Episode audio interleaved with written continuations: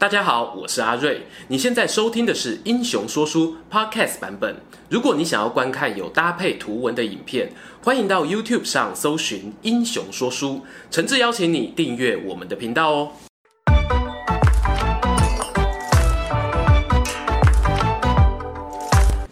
Hello，《英雄说书》的观众朋友，你们好，我是说书人阿瑞，替大家带来精彩的英雄故事。今天呢，又要来聊我们的战神关羽喽。在上一回水淹七军的故事里面呢，我们聊到哦，关羽他包围了曹仁驻守的樊城，但是久攻不下，导致让孙权啊有了可乘之机，背刺关羽成功，也让一代名将的人生啊就此画下了句点。在那一支影片下方的留言呢，就有很多的网友热心提到哦，陈寿呢，他评价关羽这一个人个性刚强，骄傲自大。所以才会自取灭亡。而今天呢，要分享的故事呢，正是想谈谈关羽他在大家熟悉的形象背后啊，他也有难得扮演无名英雄、幕后功臣的时刻。这不全然是为了要翻案哦，而是人的生命呢，本来就有很多种面相。关羽他或许多数的时候呢，个性骄傲，但难免呢，在遇到几个关键场景的时候，会做出很不一样的决定。接下来就让我们一起来看看关羽在南郡之战当中担任游击队如何执行绝北道的任务。首先，我们来做一下任务简介。南郡之战呢，主要发生在赤壁战后哦。当时的孙刘联军呢，大败曹操，而孙权和刘备啊，就想要尽力的扩大战果，他们就把目标呢放在荆州的南部。刘备呢，他负责去打比较穷的荆州四小龙，而周瑜呢，则带兵攻击南郡。曹操啊，他虽然赤壁之战打输了，但其实呢，北边的国力仍然很强。他自己率军北返呢，留下徐晃、曹仁镇守江陵，乐进呢镇守襄阳。而根据《零陵先贤传》的记载呢，曹操撤退其实是很有纪律的，他已经规划好要陆续派援军来支援，加强南郡的防御。诶，大家发现了吗？曹、孙、刘三家都很看重南郡这个地方哦，因为这一块区域呢，它横跨了长江南北岸，境内不仅有襄阳、江陵等大城，还有像是夷陵这样的重要战略据点，能够和益州的巴东接壤。我们可以这么说，掌握了南郡，就掌握了问鼎天下的契机呀。因此啊，刘备后来三番两次的想要掌控南郡，《三国演义》呢，或者是一些偏东吴史官的史料里面，则记载成借荆州，图的也是这一块战略要地。听完了任务背景之后呢，接下来就要分配任务喽。这一场战争主要的领导者是我们的美周郎周瑜。而他手下领导着像甘宁啊、吕蒙啊、凌统这些大将，负责正面硬汉防守江陵的曹仁。很可惜呢，双方的战况啊陷入了胶着。有人说这是因为江东子弟不擅长打陆战哦，但我更倾向认为呢，曹操虽然之前赤壁之战打输了，但是他稳稳的撤退，并且调动了扬州军区的其他将领来协防，所以成功的把损失降到最低。总之啊，看到周瑜他久攻不下，刘备作为一个盟友呢，就献上计策了。不如这样好了，我派出我家三弟帮你打陆战，你分两千人给我和关二弟，我们走水路去截断江陵曹仁的撤退路线。曹仁看到被前后夹攻啊，肯定会想要放弃守城。于是呢，任务分配确定，周瑜带领主力攻击曹仁。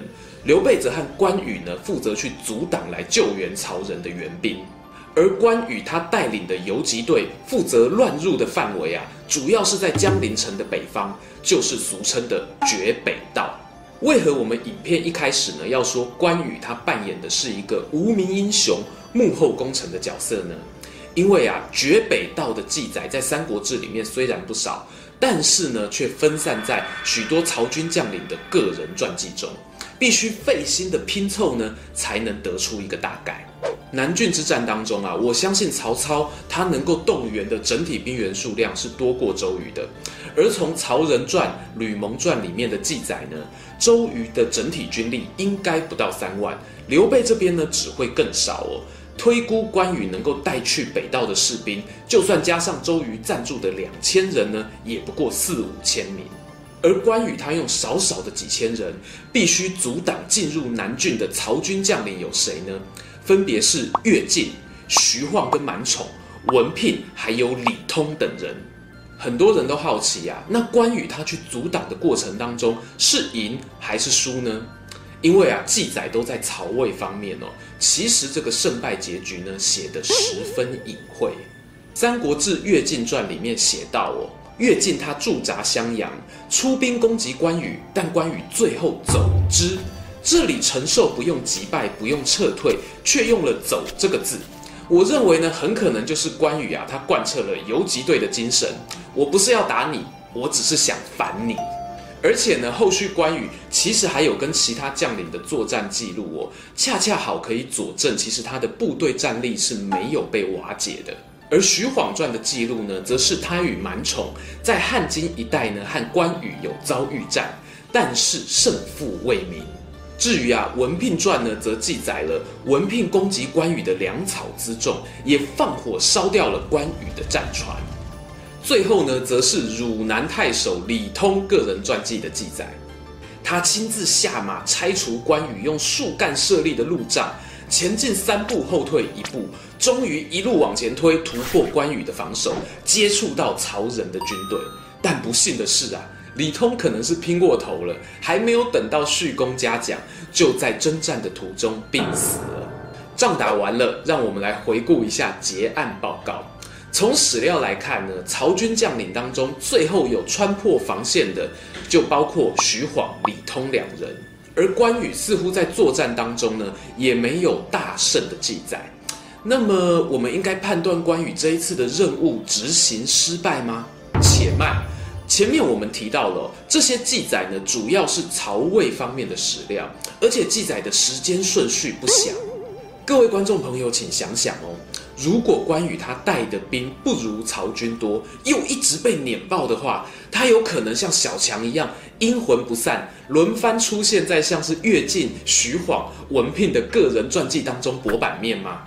更大的可能性哦，应该是第一场打输之后就回家找他的大哥刘备会合了吧。因此啊，我自己从上面这些史料我读到的资讯是，虽然关羽执行绝北道任务的过程，不像是阿汤哥在电影《不可能的任务》当中哦演出那种以一挡千的奇迹剧情。但是呢，关羽他非常称职的扮演好游击队队长的角色，成功的阻挡了大多数的援兵来救援曹仁，这也让处于人数劣势的周瑜呢，他有了很好的喘息空间，进而取得南郡之战的最后胜利。总结来说呢，这场战争我认为是孙刘联军的精彩之作，而最重要的操刀者呢，则要归功于羽扇纶巾的周公瑾。而关羽他苦干实干、贴身防守、捍卫北道的行动呢，则是南郡之战里面辛苦的幕后工具人。还想要听谁的故事吗？欢迎在影片下方留言加分享。我是说书人阿瑞，我们下次再聊。今天的故事说到这边，如果喜欢这一则影片，欢迎订阅我们频道收看最新消息。已经订过的朋友，别忘了打开小铃铛，才不会错过精彩影片哦。想看更多有趣文章，也欢迎到英雄故事粉丝团按赞加分享。这里是英雄说书，我们下次再见，拜拜。